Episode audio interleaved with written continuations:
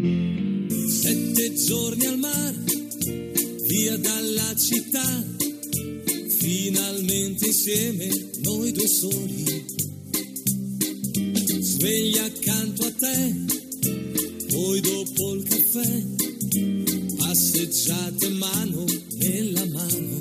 Esta no es una semana cualquiera, con Luis Antequera y Mariate Aragonés.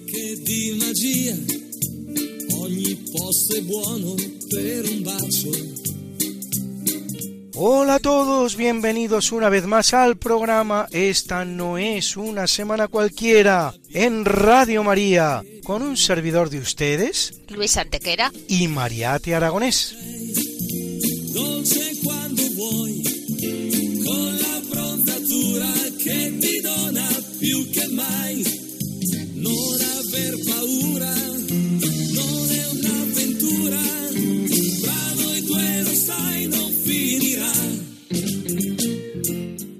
Luis, ¿qué semana nos ocupa hoy?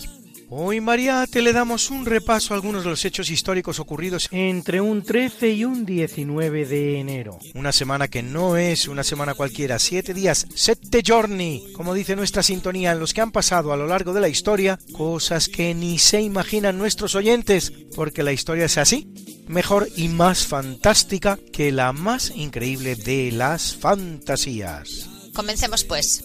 Pues allá vamos. i nostri cuori.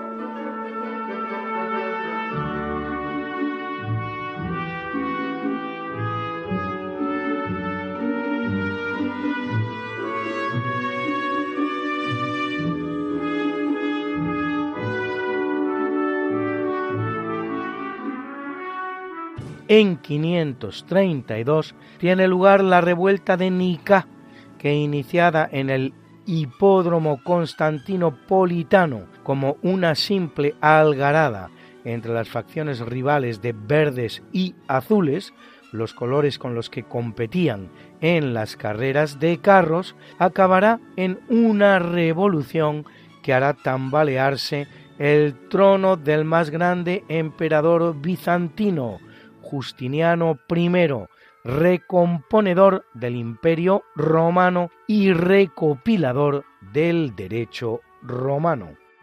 A decir verdad, la rivalidad entre verdes y azules trascendía lo meramente deportivo y alcanzaba aspectos sociales y religiosos. Así, mientras que en los verdes militaban comerciantes y funcionarios que profesaban el monofisismo, en los azules militaba la aristocracia terrateniente, que profesaba el cristianismo católico que apoyaba Justiniano.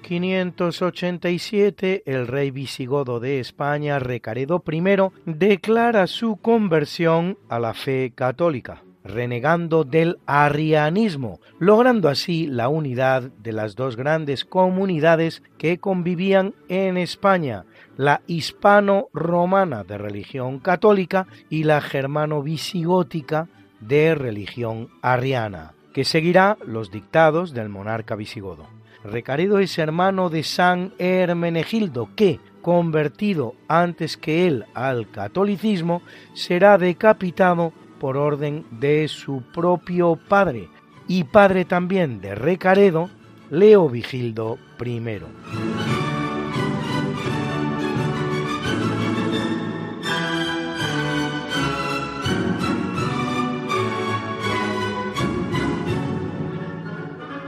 En el año 1129, en Troyes, en Francia, tiene lugar el concilio que aprueba la Orden del Temple, que poco menos de dos siglos después, en 1314, será brutalmente exterminada por el rey francés Felipe IV el Hermoso, quien los acusa con falsedad y al solo objeto de confiscar su fabulosa fortuna de los peores delitos, sacrilegio, profanaciones, sodomía, etcétera, etcétera, etcétera, procediendo a su eliminación en connivencia con el Papa Clemente V.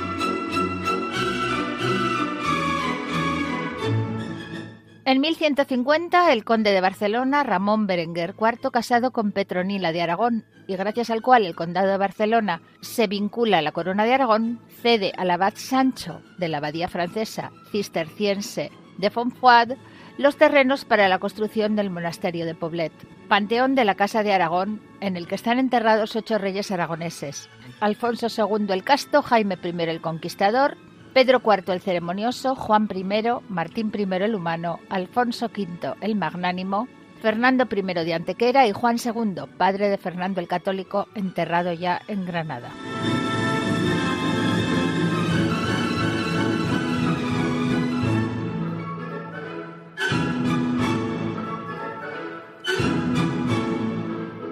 En el capítulo siempre fecundo de la conquista, colonización y evangelización de América por los españoles, que va a permitir a los indígenas americanos el tránsito del neolítico al renacimiento en apenas dos generaciones, un tránsito que a los europeos había costado 7.000 enteros años, en 1537 el explorador español Sebastián de Belalcázar funda en Colombia la ciudad de Popayán, con más de 300.000 habitantes al día de hoy. Y en 1750 España y Portugal firman el Tratado de Madrid, que actualiza las fronteras de ambos reinos en América, por el que Portugal entrega a España la colonia del Sacramento, en Uruguay, la orilla occidental del río Japurá, y la navegación del río Ica y recibe a cambio los territorios del nacimiento del río Ibicuí y la margen derecha del Guaporé. Haciendo posible todos ellos y muchos más tres siglos de pax hispana sin precedentes en la historia americana, la cual, una vez que España abandone el escenario, conocerá más de dos centenares de conflictos, tanto civiles como entre vecinos.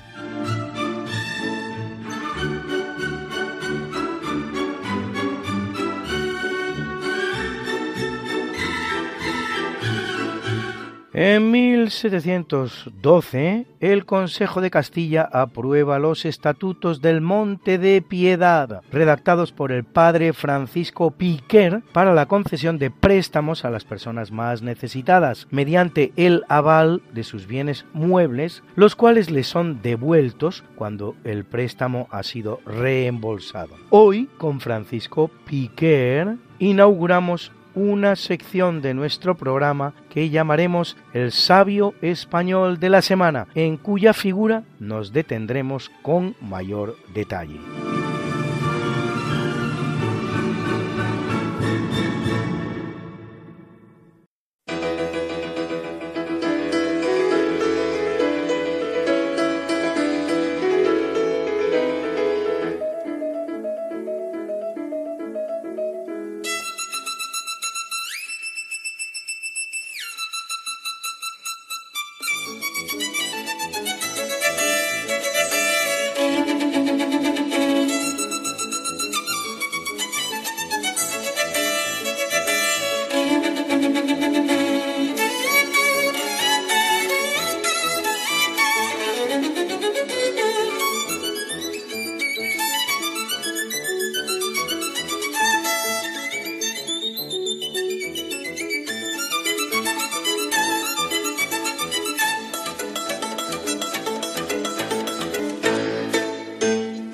Francisco Piquer Rudilla nace en Balbona, en la provincia de Teruel, durante el año 1666.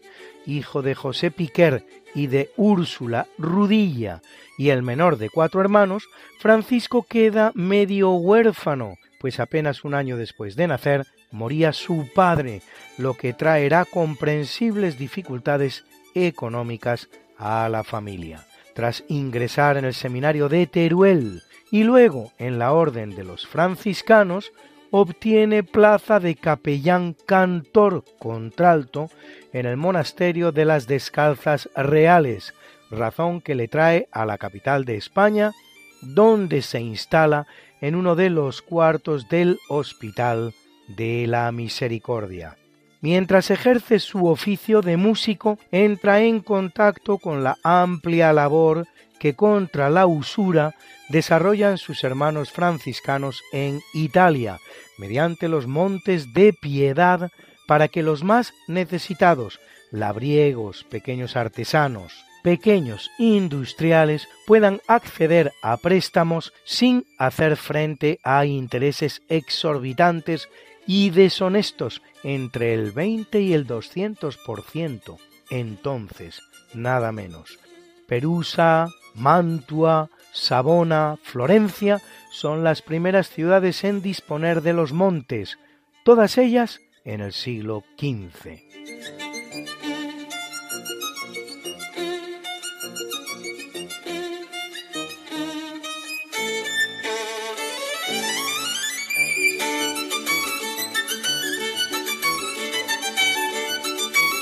El mecanismo del préstamo es muy sencillo. Se trata de un crédito prendario o pignoraticio, en el que la garantía que el prestatario entrega al prestamista para que éste desembolse el dinero es una prenda, a saber, un objeto mueble de valor similar a los fondos liberados, el cual queda depositado como garantía de que la deuda sea repuesta. Si el prestatario incumple el plazo de devolución, éste puede prorrogarse o la prenda puede venderse o subastarse para que la entidad recupere el crédito otorgado. En 1515 el concilio de Letrán aprueba que se pueda añadir un pequeño interés al préstamo necesario para poder mantener el sistema. En cuanto a los fondos para desarrollar la actividad, acostumbraban a provenir de alguna o todas estas tres fuentes. El gobierno de las ciudades donde radica el monte, aportaciones privadas o colectas realizadas con la expresa finalidad. Junto a los italianos existen también algunos precedentes españoles de la obra de Piquer, en el año 1550, en la localidad palentina de Dueñas, Fadrique de Acuña, conde de Buendía, aporta 300 ducados para préstamos. En 1636, Agustín Daza, deán y canónigo de la Catedral de Segovia y secretario del rey Felipe IV, impulsa una nueva institución con parecida finalidad en el monasterio de San Francisco en Cuellar en la provincia de Segovia.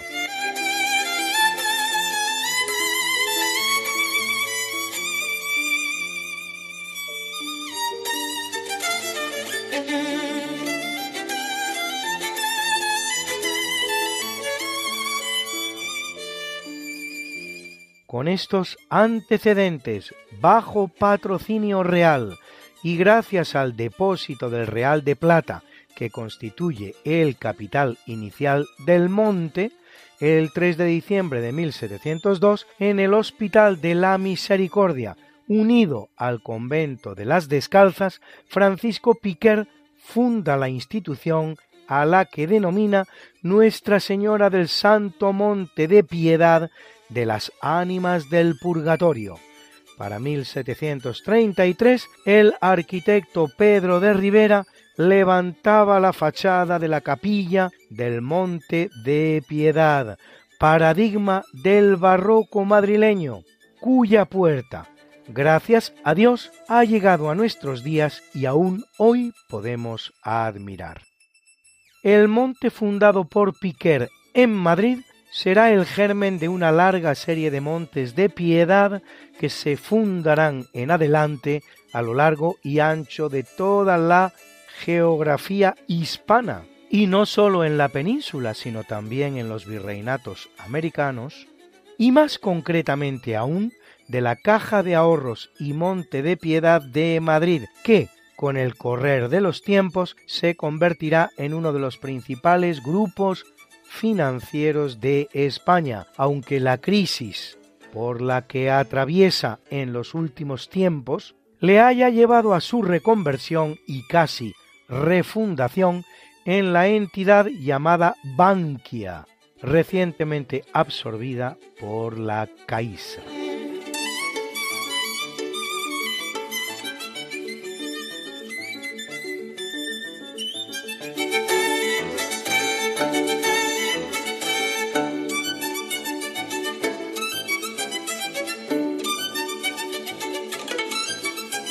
Teniendo 73 años de edad, Francisco Piquer fallece en Madrid el 13 de septiembre de 1739, siendo enterrado en el claustro de las Descalzas, bajo la imagen de Nuestra Señora del Pilar. Una estatua realizada en 1889 por José Alcoberro perpetúa su memoria en la Plaza de las Descalzas de Madrid, frente al monasterio de las Descalzas Reales del que fuera capellán, como también lo hacen multitud de calles en toda España, notablemente en Madrid, en Ronda y en otras muchas ciudades españolas.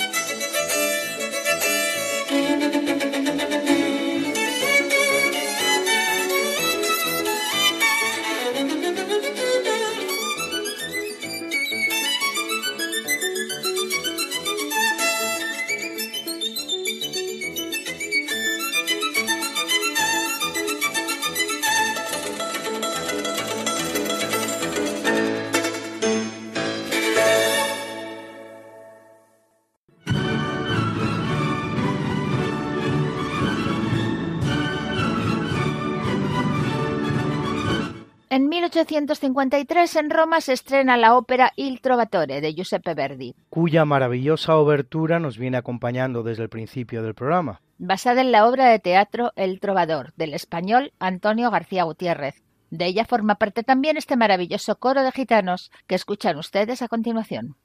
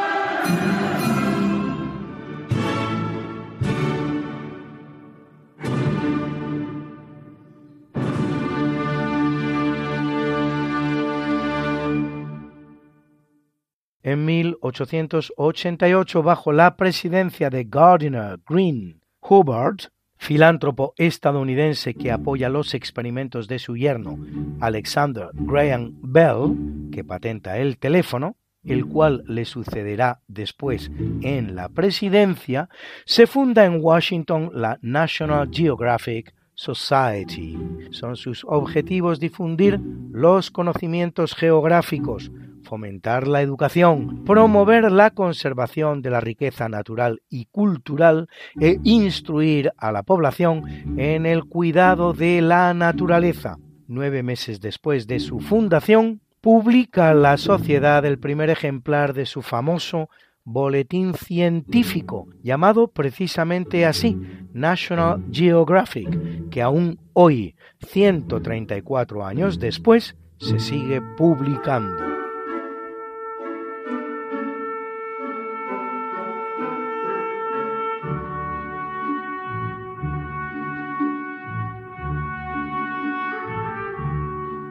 en 1898 en el diario L'Aurore, La Aurora, el novelista francés Émile Zola publica su famosa carta titulada J'accuse, yo acuso, dirigida al presidente de la República, Félix Fauré, en la que efectivamente acusa a siete altos mandos y a tres expertos en caligrafía de fabricar y manipular las pruebas condenatorias contra el capitán Dreyfus, acusado en un caso de espionaje de entregar documentos secretos franceses a los alemanes. Un año después, Dreyfus, que se haya cumpliendo condena en la isla del Diablo, es llevado a juicio por segunda vez y por segunda vez condenado, aunque el nuevo presidente francés, Émile Loubet, anulará la sentencia. Más adelante se sabrá que las pruebas contra Dreyfus habían sido efectivamente elaboradas por la inteligencia militar francesa para asegurarse una condena del imputado. El llamado Affair Dreyfus alcanzará una dimensión añadida dada la condición judía del acusado, que llevará a los franceses a mirarse ante el espejo de su antisemitismo.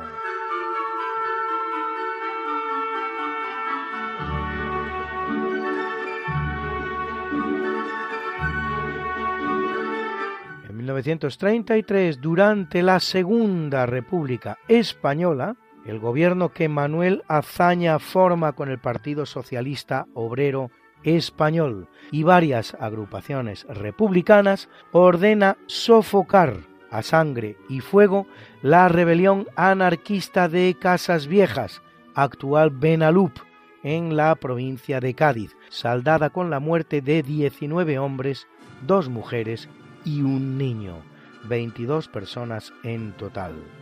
Se trata sólo de una más de las represiones brutales ordenadas por el gobierno de la Segunda República contra rebeliones de signo anarquista, como las acontecidas en Gilena, en la provincia de Sevilla, con un saldo de seis muertos, Castilblanco, en la provincia de Badajoz, con otros ocho muertos, y Arnedo, en La Rioja, con otros once. A los que añadir las llamadas Jornadas de Mayo de Barcelona, una auténtica guerra civil dentro de la guerra civil, Revolución del POUM, Partido Obrero de Unificación Marxista, y los anarquistas que reprimirá el gobierno de la República con el resultado, esta vez, de 400 muertos y un millar de heridos. El anarquista fundador del POUM, Andrés Nin, consejero de justicia de la Generalitat, por cierto, traductor de las novelas de Tolstoy, Ana Karenina y de Dostoyevsky, Crimen y Castigo, del ruso al catalán, será trasladado a la checa de Alcalá de Henares, donde será despellejado vivo, mientras el presidente del gobierno, el militante del Partido Socialista Obrero Español, Juan Negrín, hará correr el rumor de que lo habían liberado sus amigos de la Gestapo, según dijo.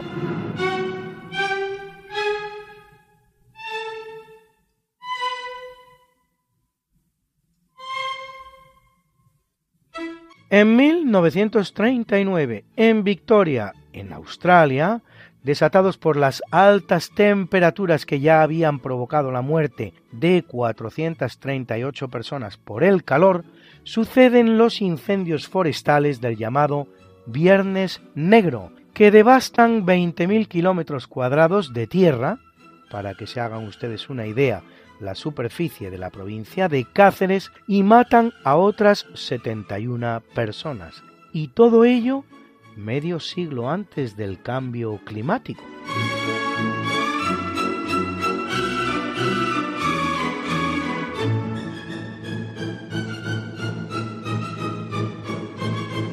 En 1946, el niño prodigio español Arturo Pomar, de 14 años, participa en el torneo de ajedrez de Londres, organizado por el Sunday Chronicle en enero de 1946. Con solo 8 años, Pomar ya era capaz de jugar a la ciega, sin ver ni el tablero ni las fichas. A los 11 participa en el Campeonato de Baleares y luego en el de España, que con 14 años gana por primera vez hasta completar 6 campeonatos de España amén de varios campeonatos internacionales en los que se midió a jugadores de la talla de un Bobby Fischer o un Korsnoy. Su falta de medios ni siquiera tenía entrenador personal como el resto de los ajedrecistas, la falta de escuela en España para mejorar conocimientos teóricos y la necesidad de compatibilizar el ajedrez con su trabajo en correos hicieron que se desperdiciara un gran talento natural como el de Pomar.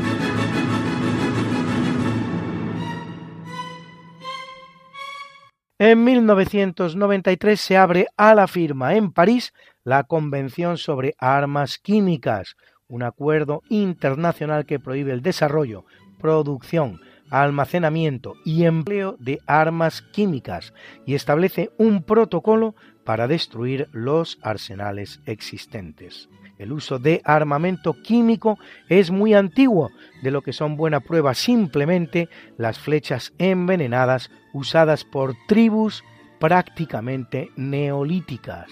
Pero la primera vez que se hace uso masivo de las mismas es en la Primera Guerra Mundial, a partir de la Segunda Batalla de Ypres, el 22 de abril de 1915 en que los alemanes atacan a los franceses con cloro.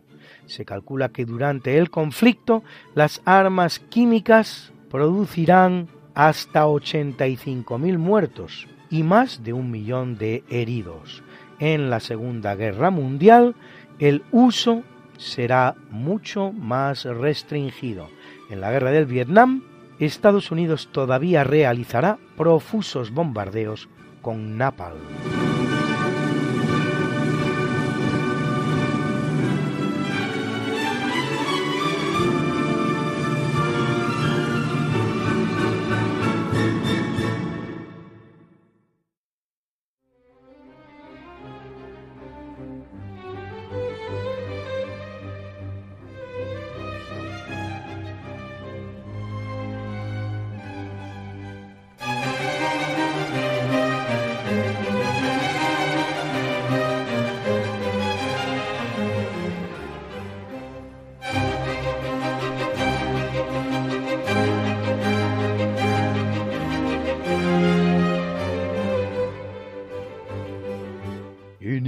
Capítulo del natalicio nace en el año 915 a la que en segundo, segundo califa cordobés, sucesor del fundador del califato Abderramán III, uno de los grandes califas cordobeses que amplía la magnífica mezquita de la ciudad y lleva el reino islámico cordobés a su esplendor, luchando tanto contra los reinos cristianos del norte como contra el califato fatimí con capital en Túnez, como contra los normandos que intentaban entrar en España por Sevilla, a los que derrotará.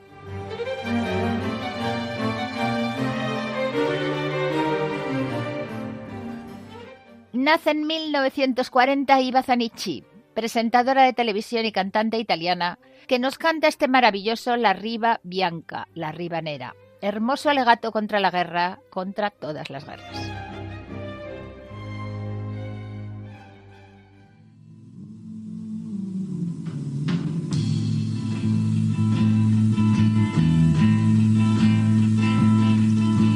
Signor capitano, si fermi qui. Sono tanto stanco, mi fermo sì. Attento sparano, si butti giù. Sto attento, ma riparati anche tu.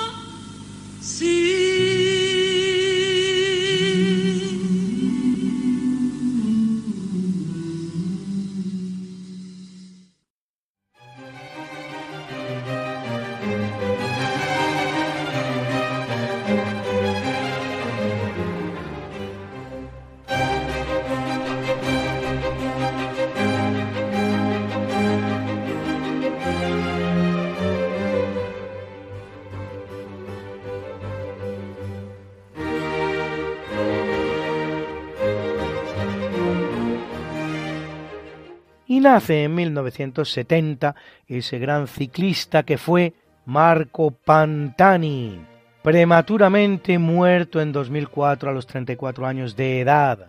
Espectacular como pocos, apodado El Pirata, ganador del Tour de Francia y del Giro de Italia en 1998, por cierto, el último en lograr semejante proeza. Ganar Tour y Giro el mismo año, cuyos duelos con el ciclista español Miguel Indurain figuran entre los más recordados de la historia del ciclismo mundial.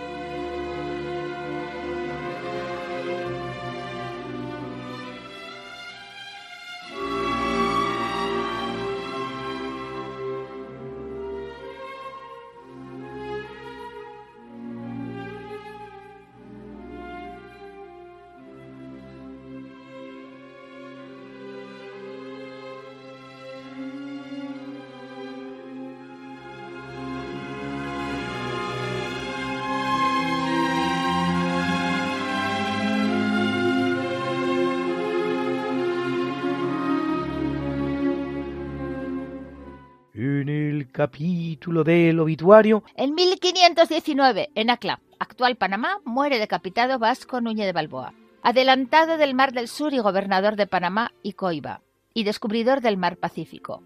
Detenido por Francisco Pizarro, futuro conquistador del Perú y falsamente acusado de sublevarse contra el rey. Es el gran instigador de su muerte su propio suegro, Pedro Arias de Ávila, más conocido como Pedrarias de Ávila.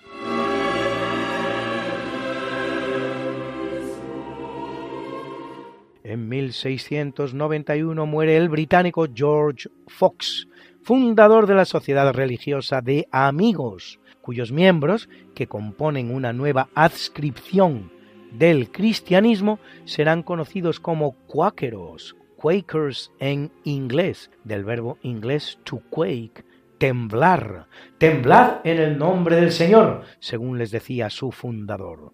Fox se inicia en la predicación a la temprana edad de los 23 años y a lo largo de su vida será detenido y encarcelado en numerosas ocasiones, acusado de blasfemia y desórdenes públicos. Hoy día la comunidad cuáquera aglutina a algo menos de 400.000 fieles, con una concentración especial en Kenia, donde superan los 100.000 y en el estado norteamericano de Pensilvania, así llamado en honor precisamente de un célebre cuáquero, William Penn.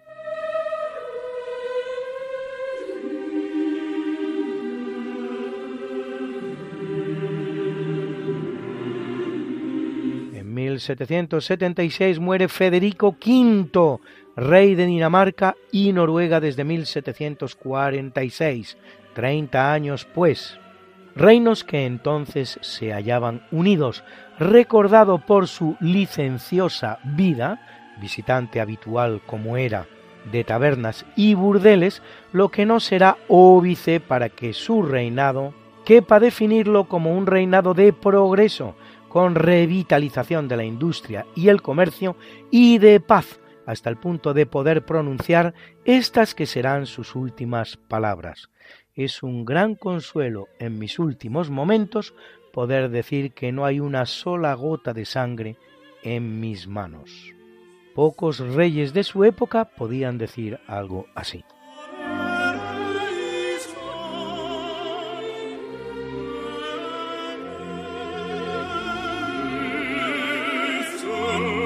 1835 muere la madrileña Teresa Cabarrús, una de las llamadas Les Merveilleuses, las maravillosas, así conocidas las grandes protagonistas femeninas de la Revolución Francesa.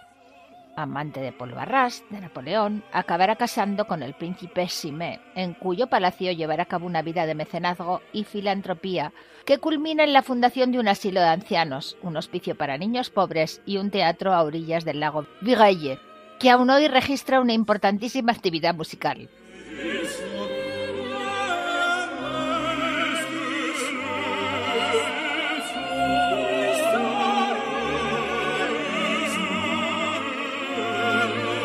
En 1941 fallece James Joyce, el escritor irlandés más importante de la historia de su país, con permiso desde luego de Oscar Wilde, quien decía de sí mismo, lo mejor de Inglaterra es el whisky, el té y mi obra, pero el whisky es escocés, el té es chino y yo soy irlandés autor nuestro James Joyce de obras como Dublineses, Retrato de un artista adolescente o Ulises.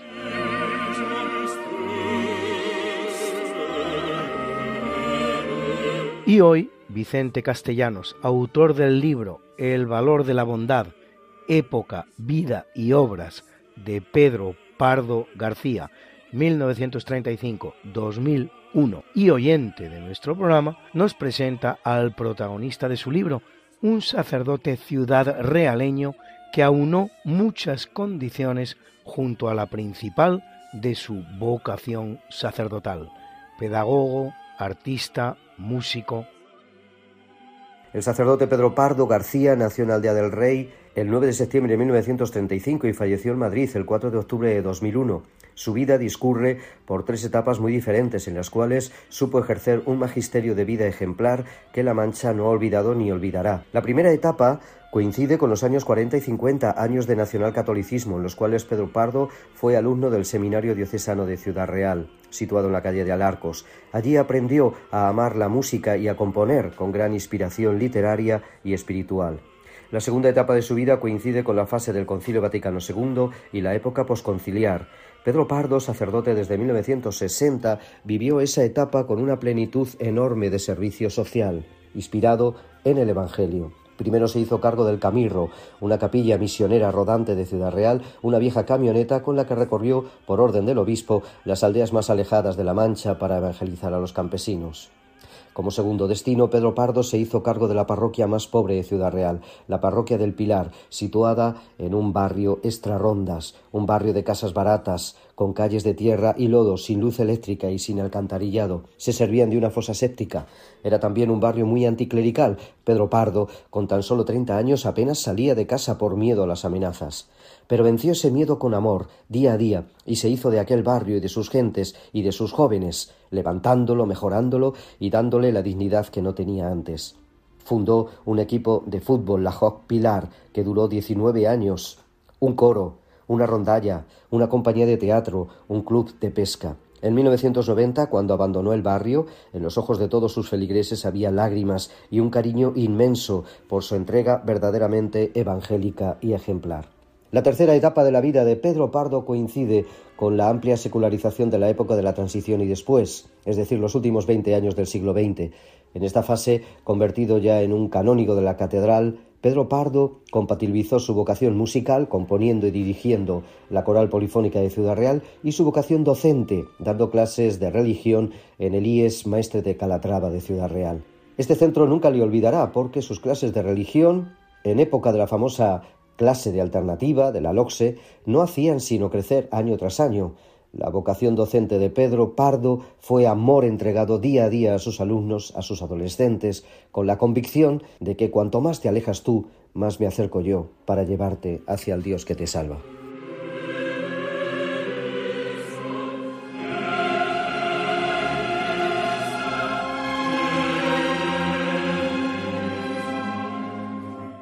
Y para cerrar nuestro programa, y como siempre, el gran Alberto Hernández, con un gran personaje y muy desconocido de la historia española. Ruy López Villalobos nace en Málaga sobre el año 1504, 1506. Eh, no se sabe exactamente. Se le sabe que en 1536 se le encuentra ya en América es cuñado del virrey de Nueva España y en 1542 es designado para hacer un viaje por el Pacífico al mando de seis naves y unos 800 hombres, de los cuales la mitad son españoles. Bueno, parte del puerto de Navidad en México y se dirige siguiendo la ruta de Magallanes hacia las islas de Poniente él casualmente bautiza las islas de Poniente como Islas Filipinas en honor de el futuro Felipe II. Los objetivos del viaje están claros: colonizar, negociar, tomar posesión y uno fundamental, buscar una ruta de regreso para volver a la Nueva España, lo que se conocerá como el tornaviaje. Efectivamente, nuestro buen capitán hace todo esto, pero la verdad es que con mala fortuna. Lo único que consigue es cartografiar la zona, descubrir islas nuevas, entre ellas Nueva Guinea, descubrir alguna isla también del Japón como Iwo Jima, manda una primera expedición de regreso a Nueva España, pero fracasan, no encuentran un camino de vuelta y tienen que regresar a su punto de origen. Mientras tanto, estos han llegado a las Molucas y allí los portugueses le dicen que es suyo, que tienen que mandarlo y nuestro capitán le dice que sí, que únicamente están allí como socorro, pero que en cuanto reparen los barcos se vuelven otra vez al mar. Manda otra segunda expedición que vuelve a fracasar totalmente. Entonces se alía con caciques locales contra los portugueses, pero en vista que tiene poco éxito, Villalobos decide entregarse a los portugueses y ser repatriados a España por el Océano Índico. Pero aquí surge un problema. 30 de sus hombres se niegan a rendirse. Dicen que seguir peleando y continuar contra los portugueses. Él, que evalúa mejor la situación, tiene que luchar contra estos hombres y bueno, al final se rinden a los portugueses y estos les embarcan para España y de los 800 hombres que han partido en la expedición regresan a España 143. Él no, él muere en el viaje, es asistido por San Francisco Javier, que va precisamente en sentido contrario a evangelizar Japón y aunque la expedición ha sido un fracaso en cuanto a objetivos, pues han descubierto Nueva Guinea, las islas Hawái y han cartografiado todo aquello. Jugar con Portugal en ese territorio era jugar con tramposos, puesto que los portugueses no reconocen el contrameridiano. Pues esto es todo y buenos días.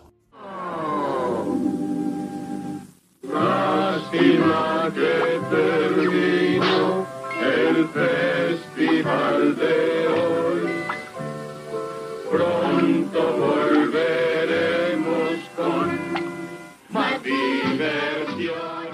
Y sí, amigos, efectivamente hemos llegado una vez más al final de nuestro programa, con gran pena. Pero recuerda,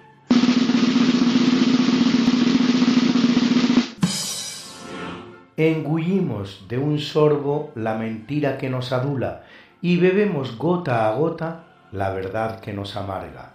Denis Diderot, Denis Diderot, según diríamos los españoles, filósofo francés que cultiva todos los campos literarios, el teatro, la novela, la crítica, y que con Jean-Baptiste Leron d'Alembert edita una de las grandes obras del siglo XIX, la llamada Encyclopédie ou Dictionnaire raisonné des sciences, des arts et des métiers, enciclopedia o diccionario razonado de ciencias, artes y oficios, compuesta de 72.000 artículos, de los cuales unos 6.000 escritos por el propio Diderot.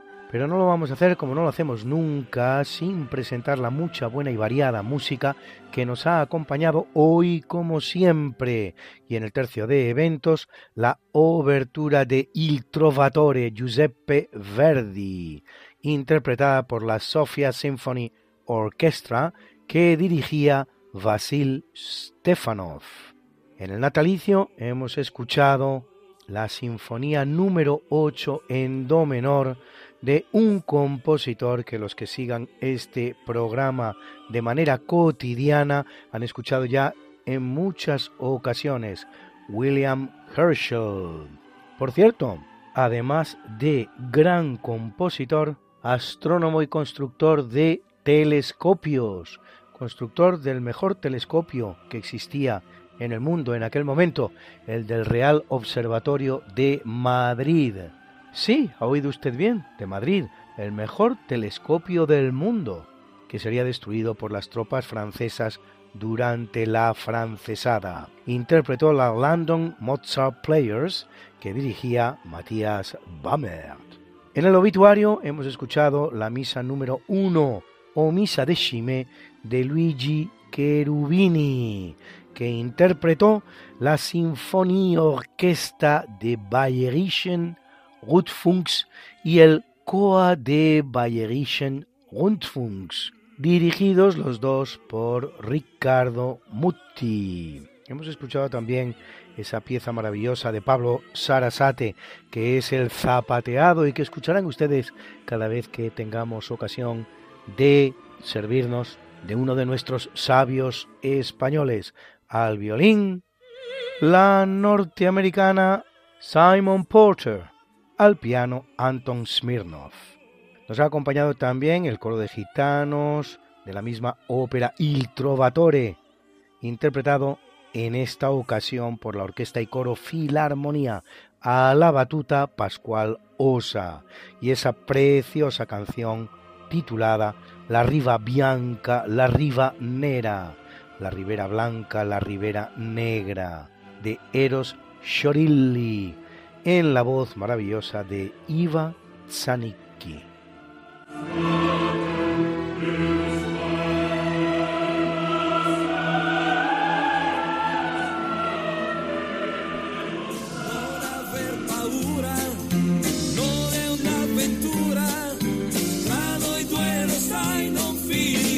Esta no es una semana cualquiera, a que teníamos razón.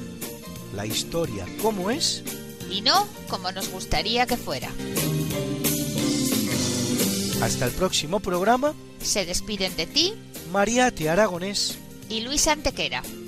Pero yo te veo muy pronto en el programa de Javier Ángel Ramírez, Diálogos con la Ciencia, el jueves a las 12 de la noche, o lo que es lo mismo, el viernes a las 0 horas, con nuevos episodios de nuestra apasionante historia. No te lo pierdas. Les hemos ofrecido en Radio María Esta no es una semana cualquiera, con Luis Antequera y María Te Aragonés.